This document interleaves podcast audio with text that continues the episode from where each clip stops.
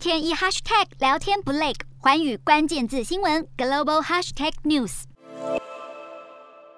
阿里巴巴创办人马云如今几乎不再公开露面。最近一次看到马云的名字是在近日公布的二零二二富比士全球富豪榜上，榜单显示马云今年以两百二十八亿美元的净值位居第六十七名，相较他二零二零年超越六百五十亿美元的净值，可说是财富大缩水。观察富比士排行，若扣除香港和澳门，今年榜上的中国富豪比去年还少了八十七人，合计拥有大约新台币六十六兆元的财富，名列全球第二，仅次于美国。如果只看中国地区，位居第一的是农夫山。山泉水创始人钟闪闪，他以六百五十七亿美元的净值蝉联中国首富，在全球榜单排行第十七名。中国区第二位则是抖音创办人张一鸣，第三位则是腾讯主席马化腾。眼下中国政府挥举共同富裕和反垄断的大旗，以强力的监管措施重挫了富豪们的财富。尤其当局吹起的网络科技监管风暴，更是吹薄了不少产业巨头的荷包，也让中国富豪们的排名掀起了大风吹。